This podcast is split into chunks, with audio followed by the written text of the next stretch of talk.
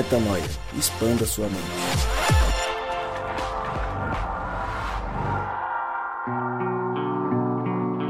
Sim, seja muito bem-vindo a mais um podcast Metanoia. Nós chegamos ao podcast Metanoia número 295. 295 vezes. E sempre que eu me aproximo do número 300, me bate um, um, um êxtase, porque é muita misericórdia de Deus de ter nos trazido até aqui. E hoje celebramos o número 295. E eu continuo sendo Lucas Vilches e nós estamos juntos nessa caminhada. Lembrando que toda terça e toda sexta episódios novos saem no Metanoia. Terça-feira, o nosso episódio padrão e sexta-feira o Na Estrada, dose dupla de metanoia para você toda semana. E nós seguimos juntos expandindo a mente e você acessa tudo que fazemos lá no nosso site portalmetanoia.com e você também nos encontra em todos os agregadores de podcast espalhados por este Brasil, por este mundo, pelo universo da internet. E você consegue nos ouvir, compartilhar e fazer com que mais pessoas expandam a mente. E eu já deixo esse convite para você. Vou deixar um desafio para você que nos ouve agora. Você que está nos ouvindo neste exato minuto, tem que pegar este podcast e mandar para pelo menos uma pessoa. Encaminhe para alguém que você entende que precisa expandir a mente. Faça isso agora. Compartilhe aí pelo teu Instagram, compartilhe por WhatsApp, não importa por onde, mande para alguém para que haja mais pessoas parecidas com Cristo neste mundo. E por falar em se tornar parecido com Cristo neste mundo, deixa eu ouvir estas belezuras sobre o tema de hoje e aí começamos o nosso papo.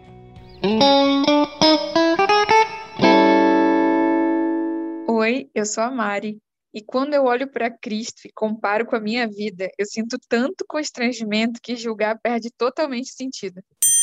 Fala galera, aqui é Rodrigo Maciel. Eu queria falar sobre julgamento, sobre podcast, mas eu estou impressionado com a energia do Lucas, mesmo depois de ter vindo do hospital gravar o podcast numa qualidade como gravou hoje. Fala galera, aqui é o Gabriel Zambianco e. Ó, vem pra ser feliz. O que, Lucão? Pra ser feliz. Eu tô, eu tô beleza.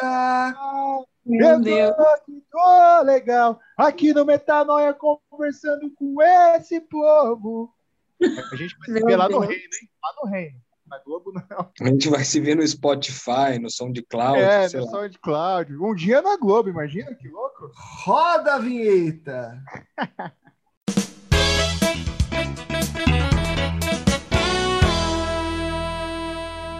É isso aí, Gabriel, Mari e Rodrigo Maciel juntos mais uma vez. Gabriel Zambianco, o que, que aconteceu no podcast passado que você não esteve? Conta pra gente aí qual foi a questão que acometeu Vossa Senhoria para que você não estivesse conosco na gravação do último podcast, Gabriel. Pode abrir seu microfone e falar que a gente quer saber a verdade, puramente a verdade. Cara, eu não sei nem o que. Por que, que eu não participei desse podcast mesmo? Não sei, cara. Sei que fiquei muito triste chateado, coração quebrantado. Foi um dia muito difícil. Eu nem sei o que aconteceu.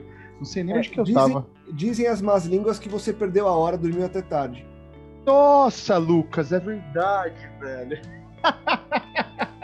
O Gabriel agita gra- pra você. É que, é que ainda bem que vocês, vocês aí no amor de vocês, vocês perdoaram e eu apaguei completamente do meu coração esse dia. Realmente, cara, foi aquele, aquele tapinha no celular que você fala assim, não, eu vou levantar, já, já ouvi, pumba, acordei, acho que era uma hora e meia atrasada, fui falar com vocês, já amor, já Mas você- gravamos. Você está Mas, meu- meu perdoado. Você eu nem lembrava, cara. perdoado. Tanto senti o perdão de vocês. Nossa. Boa. E, e hoje você está aqui, afinal de contas, estamos gravando à noite, então só se você tivesse dormido Mãe, 8 cara. da noite. Mas vamos nessa, Gabriel. Já que você está com o microfone aberto, vou te fazer uma pergunta do milhão. Mas pode responder ela em conta- conta-gotas para que a gente continue nossa conversa. Deus pune, Gabriel? É engraçado, né, Lucas? É engraçado, porque quando a gente pensa com a nossa mentalidade do que é punição, né? é, talvez soe como algo ruim, algo sem justificativa, algo que nem sempre é justo. Mas sim, Deus pune. Mas a gente tem que entender, como já comentamos em outros podcasts, que Deus pune, mas Deus pune porque Ele é amor.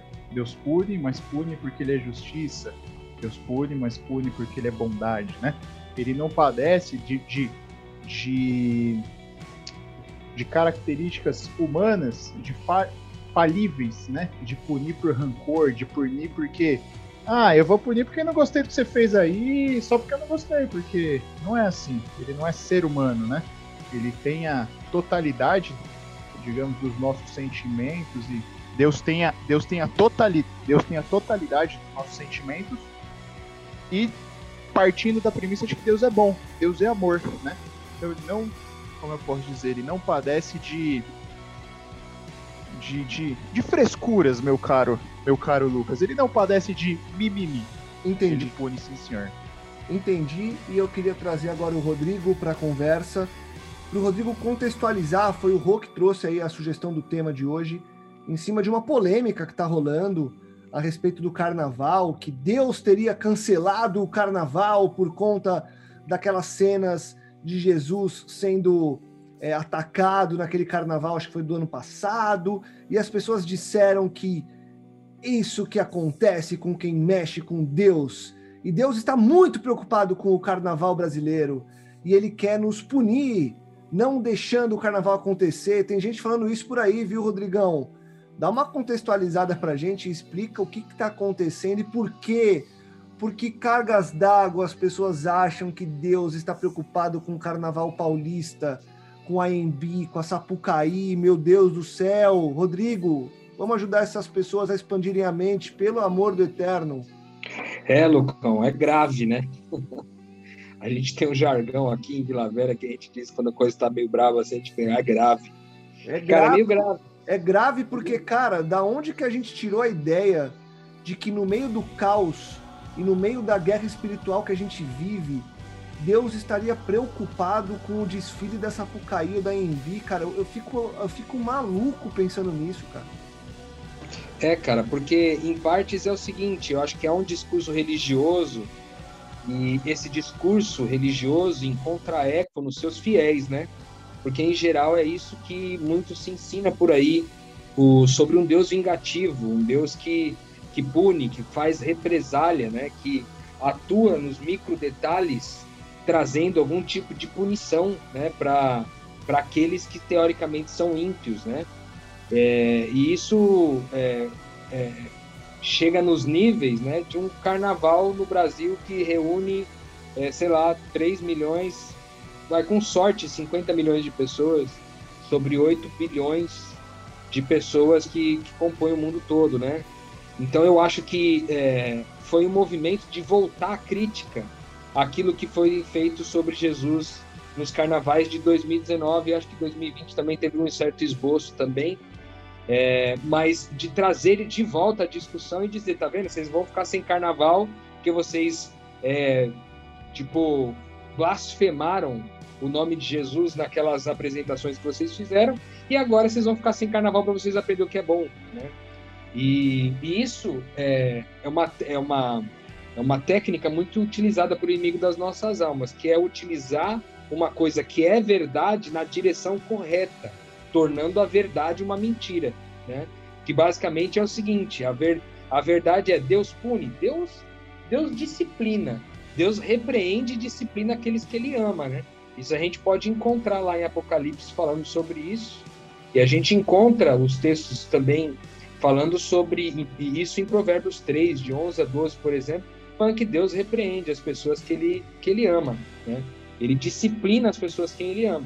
Agora, punir é uma palavra que é muito forte, né?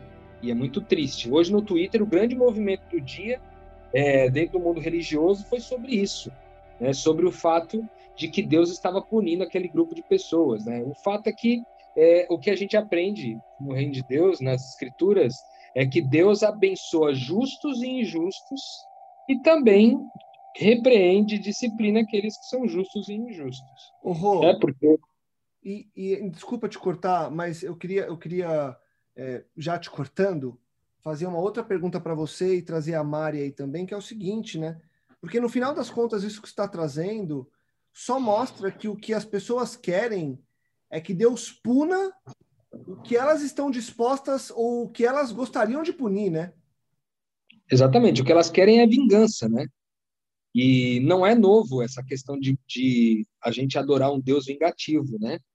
Que é o Deus que a gente fabricou a nossa imagem, de forma que, tipo, como eu não eu não gostei do que foi feito no carnaval, eu quero vingança. Como naquele ano não teve vingança suficiente, é, eu, eu não lembro nem se naquele ano a escola de samba ganhou o, o carnaval, precisaria dar uma checada aí, se o pessoal do nosso background aqui pudesse dar uma checada quem ganhou o carnaval de 2019 2020. É, mas enquanto isso é, é, dizer sobre isso, né, que não houve um, uma uma postura, né, nenhuma represália no caso desses carnavalescos, e agora, um ano depois, eu vou atribuir a isso, depois de um ano tão conturbado, né, Lucas, com, com pandemia, com tanta gente que morreu, tanto sofrimento que foi gerado no, no coração do povo brasileiro, com quase 300 mil mortes, né? Cara, a gente tem que passar por esse tipo de comentário de novo, né? que vai muitas vezes dizer, né, então, se Deus eh, fez isso aí, então Deus fez? Deus matou todo mundo, Deus prejudicou a economia, Deus fez, Deus fechou as igrejas, né? Porque é isso, aquele cara que, que, que de alguma forma critica o carnaval, que de uma certa forma o carnaval fechou em 2021. É. Mas fechou por quatro dias, né? E as igrejas estão fechadas até hoje. Não, então exato. é uma incoerência, né? uma, uma incoerência, e aí respondendo a tua pergunta aí no background, é, foi a Gaviões da Fiel que fez aquela demonstração com, com Jesus e o diabo ali na avenida, e a Gaviões não ganhou o carnaval no ano, então, é, mesmo que tivesse ganho, enfim, tanto faz também, né? Mas a informação é essa. E aí, Mari, eu queria te trazer para a conversa, em cima ainda da pergunta que eu fiz para o Rô, sobre nós colocarmos a nossa vontade de vingança na mão de Deus. Isso não é uma espécie de idolatria quando eu faço esse tipo de afirmação? Porque é o seguinte, eu imputo a Deus a vontade que eu tenho e eu coloco Deus como um, um ser. Olha só, eu coloco Deus como um ser que faz as minhas vontades porque eu entendi que a justiça que deveria ser feita naquele caso é essa, de o carnaval não acontecer, de as pessoas serem punidas pelos, pelo que elas fazem. E aí, no fim das contas, eu estou criando um Deus à minha imagem e à minha semelhança, e não o contrário, né, Mari? Com certeza, eu creio que isso traz à tona até essa verdade que a gente falou algumas vezes aqui no Metanoia, mas é sempre bom lembrar que o povo de Israel no deserto não fez um bezerro, um bezerro de ouro achando que estava adorando um bezerro. Eles estavam adorando, segundo a convicção própria, Yahvé, o Deus de Israel, o Deus realmente nosso Deus. Eles deram o nome do nosso Deus para o bezerro, só que eles criaram uma expressão visível do que eles queriam, né? Um Deus forte, rico, que entregasse ouro, riqueza material, é, que, que vencesse as guerras e não é, conhecendo o coração desse Deus, né? E dá para concluir com certeza que toda adoração que não esteja centrada na pessoa de Cristo, que não tenha como referência a pessoa de Cristo, é, é uma idolatria, com certeza. É, é a construção de uma imagem falsa. Porque quem vê o filho vê o pai. E se o pai que você está construindo é totalmente incoerente é, com quem Jesus é, certamente você está num processo de idolatria. E isso é basicamente o grande problema do mundo hoje, né? O cristianismo ser protagonista como é, nos processos políticos e sociais e ter o tamanho de relevância que essa religião tem hoje no mundo e especialmente no Brasil, e simplesmente as pessoas não conhecerem Jesus. É, é, é absurdo e é muito triste que as coisas estejam nesse nível, embora seja profético. E eu também queria acrescentar que Cristo, nesse contexto, ele é o advogado, né? As virtudes do Pai cabem ao Pai, as virtudes do Espírito Santo cabem ao Espírito Santo. O que nos foi revelado é que é para a gente se espelhar em Jesus, no Filho. E quem olhar para o Filho vai conseguir, no final, lá encontrar, enfim, o sentido da Trindade como um todo. Mas nesse momento, o que nos cabe é o papel de, de Cristo. E Jesus é o advogado, né? Jesus ele não cumpre esse papel ainda, ou pelo menos não nos instruiu a cumprir o papel de julgar. E, e, eu, particularmente, quando vejo uma pessoa sentando nessa cadeira de julgador, sinceramente, eu acredito até que quem conhece um pouquinho o básico de psicanálise, tipo eu, bem básico mesmo, é, o exercício de julgamento é quase uma confissão pública. Porque quando as minhas paixões me direcionam a reprimir, a julgar, a condenar, a conclamar forças contra algo, é porque eu desejo ardentemente esse algo, provavelmente. Para valer tanto a minha atenção, para valer tanto o meu pensamento, a minha obsessão, é porque isso ocupa o meu coração de alguma maneira. A boca fala do que o coração está cheio. Então, quanto mais eu falo, quanto mais eu ouço alguém falando contra carnaval, contra um monte de coisa, mais eu penso, é, tem algo dentro desse cara que queria estar tá lá e ele não está notando, entendeu? Então, esse conhecimento básico psicológico já é suficiente para denunciar esse problema. Quando o evangelho já disse, se isso é incoerente com Cristo, isso é qualquer coisa menos, enfim, cristianismo. Então, tem essas duas dimensões aí para denunciar. E é importante a gente lembrar, Mário, um ponto aqui, enquanto você falava, eu fui refletindo, que o evangelho e a graça de Deus e a mensagem do eterno ela não é customizada caso a caso. Ela é única, a mensagem é única, a premissa é única. Então não faz o menor sentido uma pessoa achar que Deus está punindo o carnaval, por exemplo, e do outro lado, ela, por um amor inigualável, porque ela é muito parecida com Jesus, está perdoando um, um assassino, um ladrão, porque tem isso, né? A gente olha as pessoas e a gente quer agir com misericórdia, né? E aí quando a gente vê uma coisa que fere a minha cultura ou a forma com que eu vejo a figura do que é sacro e profano, eu vou lá e digo: não, Deus vai punir, vai descer fogo do céu. Então, eu uso dois pesos e duas medidas para mensurar o que acontece no mundo quando na verdade deveria ser uma coisa única, porque é a visão de Cristo e a graça do eterno, e quando é comigo, a mesma coisa, né? Porque aí comigo não, comigo vamos. Então, essa essa mistura de como eu olho para as coisas também mostra que há uma, um erro muito grande na forma com que a gente pensa e vive a mensagem do eterno, né? Nossa, muito. E, e realmente, se a gente está aqui semanalmente e, e, enquanto a gente viver, é isso que precisa ser dito. O evangelho é, é uno na pessoa de Jesus, não bota frufru. E é uma conclusão extremamente triste. Um erro grande che chega a ser um, um, eufemismo, assim, de tão. É, é o erro, na verdade, é o movimento demoníaco no mundo hoje, que é, é Jesus não ser pregado basicamente ser misturado com tanto achismo, com tantas opiniões contrárias a ele, que ele já não é mais reconhecido. De modo que eu imagino Jesus hoje passeando pelo Brasil com uma placa, não me representa. Ele não é conhecido pelas pessoas que botam o nome dele nas placas, entendeu? Então é muito isso que você está falando. Hoje o drama do universo, o drama do planeta Terra é esse. As pessoas falam de Jesus e, na verdade, não há uma unidade no discurso. As igrejas se ocupam muito mais de falar de outras coisas. E ele mesmo só vale na misericórdia para mim mesmo nos meus processos, no meu secreto, né? E, e de novo, né? Você, você, tocou numa frase que você falou assim: as pessoas é, têm um discurso que não é uníssono, né? Mas muito pior que isso é que a prática também não. Então fala-se uma coisa, vive-se outra, e quando você vai comparar o que se fala e o que se vive com aquilo que Cristo nos convidou a falar e a viver, a gente percebe que uma coisa não tem absolutamente nada a ver com a outra, Gabriel.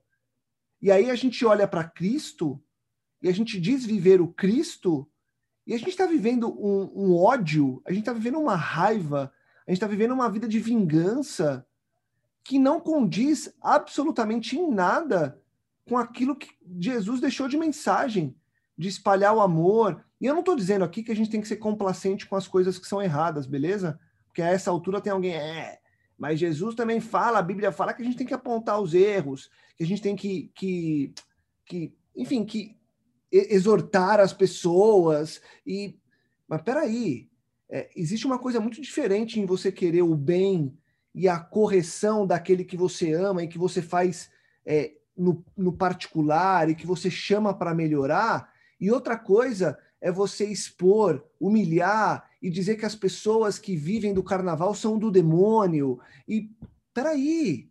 Então, o que está faltando, Gabi, é justamente a gente deixar de lado as nossas, é, nossas raivas pessoais, os nossos ódios e viver o amor que deveria ser o amor que guia ou deveria guiar nossa caminhada aqui, né? É isso aí, cara. Eu acho que, infelizmente, esse tipo de, de questionamento, de posicionamento, só reflete uma religiosidade, um conhecimento cristocêntrico completamente imaturo, né? É, concordando com que, tudo que vocês disseram aí já, por exemplo, igual o Rô disse, a gente estava conversando, né? É, pô, o cara que fala que Deus cancelou o carnaval não considera então que, por consequência, ele também cancelou as igrejas, né? Ele fechou todas as, as igrejas. E ele também, quando ele, quando ele pensa, quando ele considera, quando ele acha que isso pode acontecer, ou seja, então, se Deus pune dessa forma, ele também entende que ele, que Deus de alguma forma me premia, me, me dá prêmios por ser uma boa pessoa, né? Então eu faço jus perante Deus, né? E a gente vê um completo desconhecimento de quem é a pessoa de Cristo, de quem é Deus, porque quando eu acho que eu faço jus a algo, eu desconsidero a graça, eu desconsidero o sacrifício de Cristo. Ou seja, a gente evidencia uma religião pobre, né?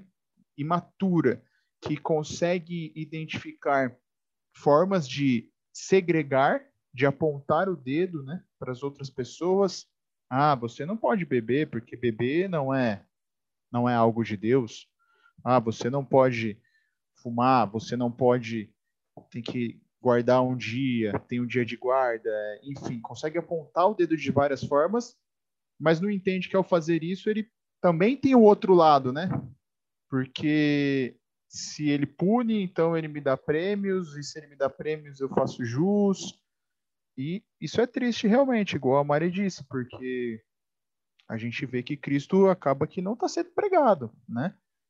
A gente tem pregação de muitas religiões, de muitas doutrinas, né? De muitos clubinhos, clubismos.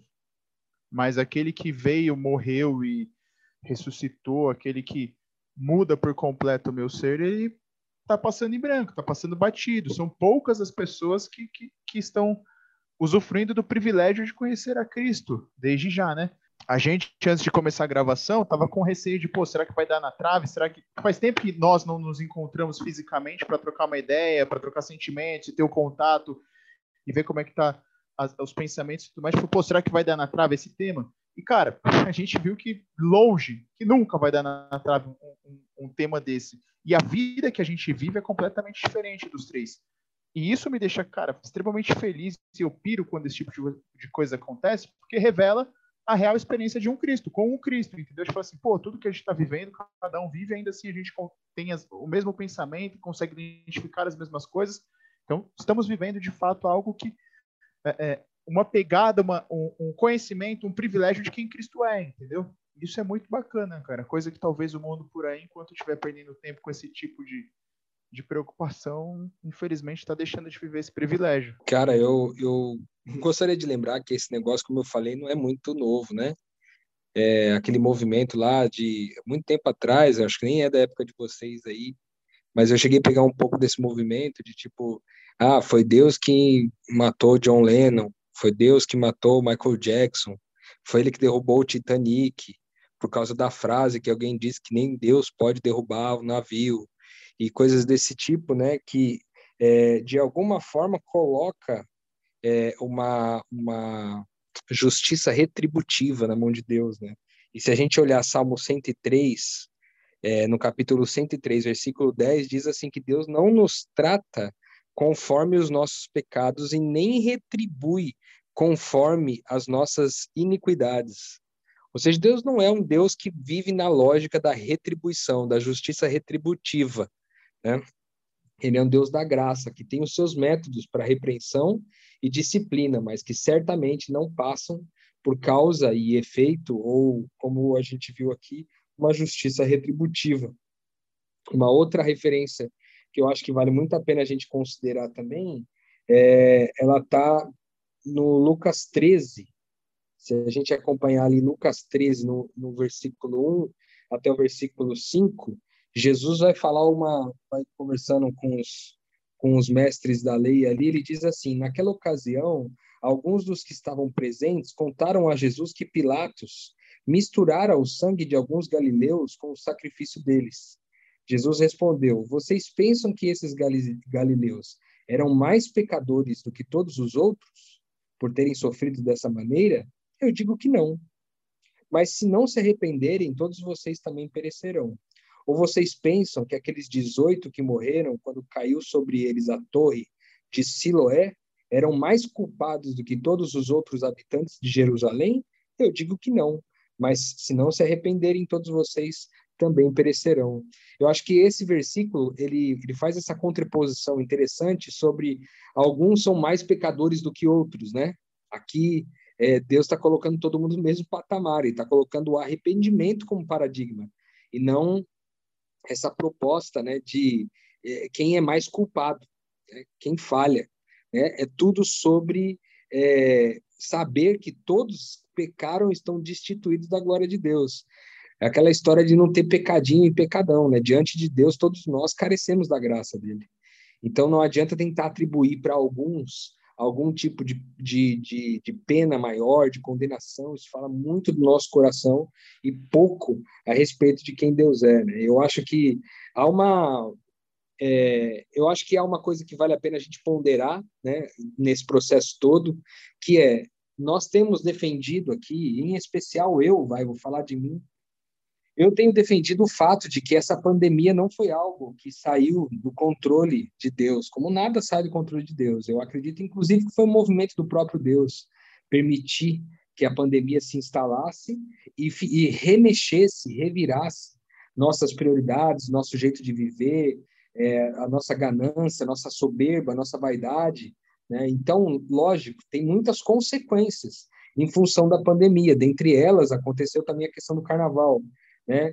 Mas não é porque Deus estava focando no carnaval que ele fez uma pandemia inteirinha por causa do carnaval, tá entendendo? Eu, tipo assim, ah, eu, é, Deus ficou tão irado com o carnaval que fizeram contra ele que agora ele fez uma, uma, uma maldade ali, ele fez uma retribuição para poder punir aqueles que fizeram o carnaval. Sendo que, na verdade, o que, o que é, faz o coração de Deus se irar é, é a injustiça contra as pessoas que são mais oprimidas, né? A nossa soberba, a nossa vaidade, nossa idolatria, muitas vezes ao colocar é, outra coisa no trono que não seja o próprio Deus.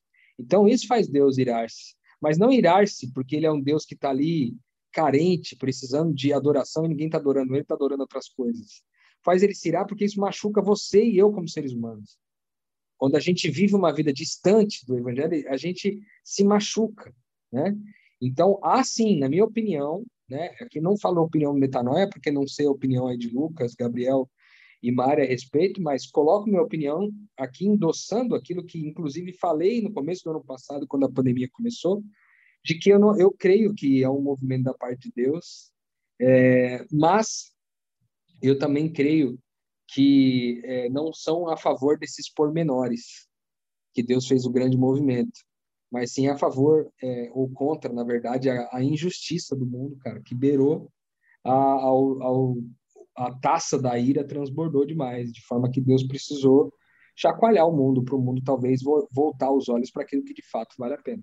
E a minha pergunta para emendar nesse momento é a seguinte, Gabi, Rô e Mari, como é que a gente vira essa chave e passa a viver sob uma perspectiva da certeza da graça que nos conduz e que por isso então eu já não preciso focar nesse nessa vingança, eu nem posso fazer isso. E como que eu falo disso para as pessoas? Então, como que eu vivo e como que eu posso ir mostrando às pessoas à minha volta de que o melhor caminho é o caminho da graça e não o caminho da vingança, o caminho da raiva, o caminho do ódio. Parece meio óbvio, mas o óbvio precisa ser dito.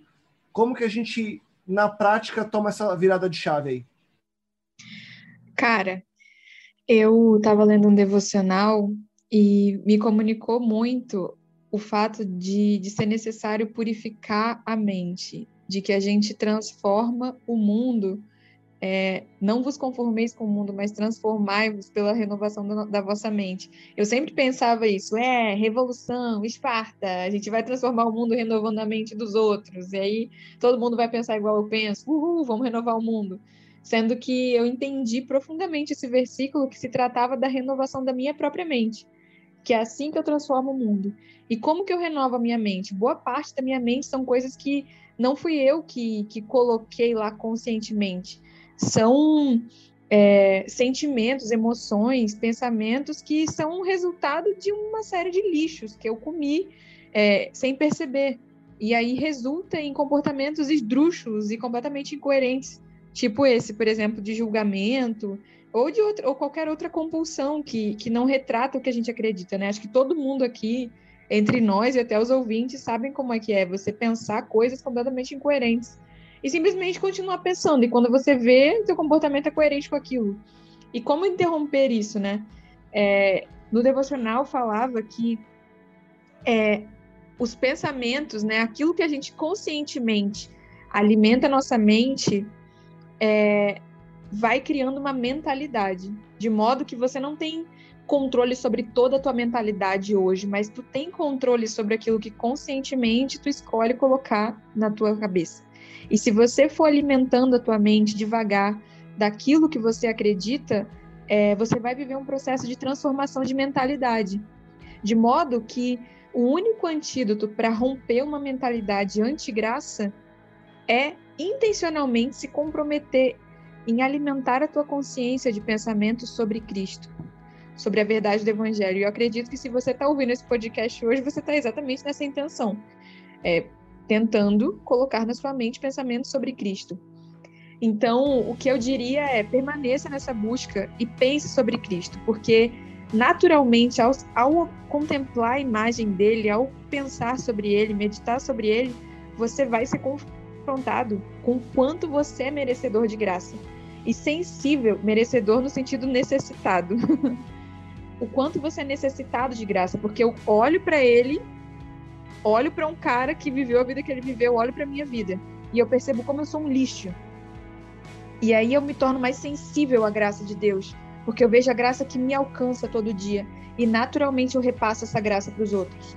Então eu diria que não há nenhum caminho que eu consiga pensar que seja genuíno para entregar a graça para os outros que não seja olhar para Cristo e receber a todo momento a graça dele. Então, quanto mais eu olho para ele, mais eu olho para o lixo que eu sou, com menos é, antigraça, eu olho para o meu irmão. Então, o básico que precisa ser dito é: não pare, ore sem cessar, permaneça no Santíssimo, permaneça olhando para ele, permaneça pensando nele, que só isso vai te transformar numa pessoa melhor a cada dia. A palavra da Mari foi bem completa aí, né? É, eu adicionaria talvez o ingrediente da mulher do vaso de alabastro, né? Jesus diz que aquela mulher muito amou porque ela muito entendeu que era pecadora. Eu acho que é muito útil é, a gente fazer um exercício, cara, da nossa de, de compreensão, de identificação da nossa maldade todos os dias, né? E esse exercício, às vezes, ele vai vir muito forte quando eu olho para Cristo e comparo Cristo comigo, e aí eu vejo a distância que eu tô dele, eu vejo a distância quando ele me diz que é para eu dar o outro lado do rosto quando eu levar um tapa. Quando ele me diz que é para eu repartir, quando eu for processado, né, em juízo, ah, em, em prol de uma, de uma túnica, que eu dê também a capa. Que se eu tiver que andar uma milha, que eu ande duas. É, que os, os pensamentos e as intenções do coração falam de pecados também, não somente as ações que eu faço ou deixo de fazer. Quando eu olho para isso tudo, eu vejo minha finitude, eu vejo meu pecado, eu vejo que, cara, eu, sou eu que careço muito de graça. Eu careço demais de graça. Enquanto eu não olhar minha sujeira, eu não consigo descobrir é, o tamanho do perdão que Deus me ofereceu. Então eu preciso saber do tamanho da minha sujeira, eu preciso meditar sobre isso. Aí o Lucas perguntou aí, Lucas, como comunicar isso então para as pessoas, né?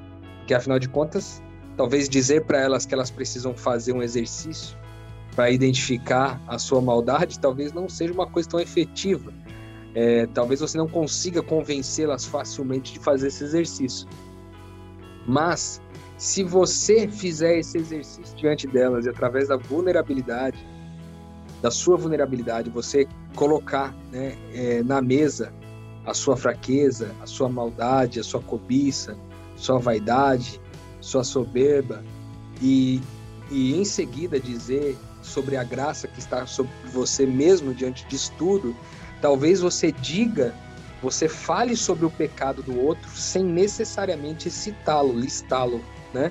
Porque ao falar de si, o Espírito Santo também vai comunicar no coração do outro aquilo que está de ruim lá, né? Então acho que esse é um, é um, é um bom ponto. E eu acho que o segundo bom ponto é a prática da graça na vida das pessoas à nossa volta. Que é quando elas erram conosco, quando elas pisam na bola, quando elas não merecem o nosso amor ou o nosso cuidado, o nosso afeto, não merece a nossa premiação, a nossa admiração, a gente subverteu o processo oferecendo aquilo que elas não merecem, né? Então acho que esses dois caminhos podem ser muito úteis aí para a gente comunicar que, um, que o reino de Deus é mais sobre graça do que sobre vingança. É, fica até, até chovendo molhado aí falar alguma coisa, mas eu gosto muito de Gostei muito do que o pessoal falou. Gosto muito de fazer esse exercício aí que o, que o Rô trouxe, porque realmente muda o rumo de uma conversa, né? Quando, por exemplo, ah, porra, Deus está castigando é, o pessoal por conta daquilo no carnaval e tal.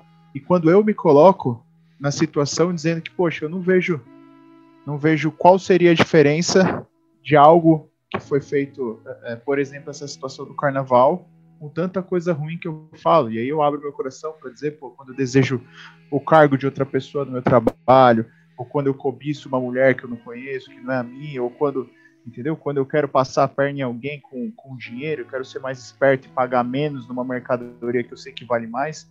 É, então eu não vejo qual a diferença, porque Deus não me puniria. Por que, ele não está me punindo, né? E na mesma proporção é, é sempre voltar. É, que é exatamente o que o Rodrigo disse aí, voltar no, na valorização do privilégio do evangelho, do amor de Deus, da graça de Deus, né?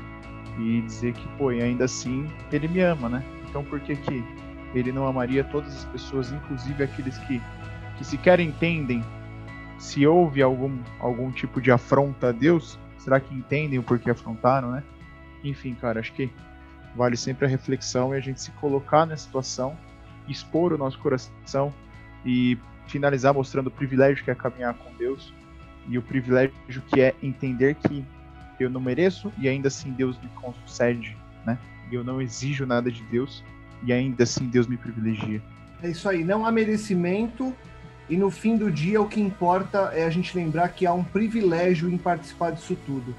Pela perspectiva do não merecimento e do privilégio, a gente vai chegar mais perto de viver uma vida sem julgamentos sem vingancinha, sem mimimi, como o Gabriel falou mais cedo. E para você que nos escuta, coloque em prática isso. Viva conforme o chamado do Eterno e veja o amor se espalhar, porque se tem uma coisa que está fazendo falta neste mundo hoje, é o amor genuíno, aquele amor que vem de Deus e que espalha a alegria neste mundo. Nós seguimos tentando espalhar essa alegria, tentando expandir a mente e semana após semana estaremos aqui para fazer esse papel, apesar de nós. Não há mérito, não há merecimento, há só o privilégio de participar. E é por isso que nós seguimos e voltaremos semana que vem para continuar seguindo com esse privilégio. Compartilhe, divulgue e ajude que mais pessoas possam expandir a mente. Semana que vem a gente volta com muito mais metanoia. Metanoia, expanda a sua mente.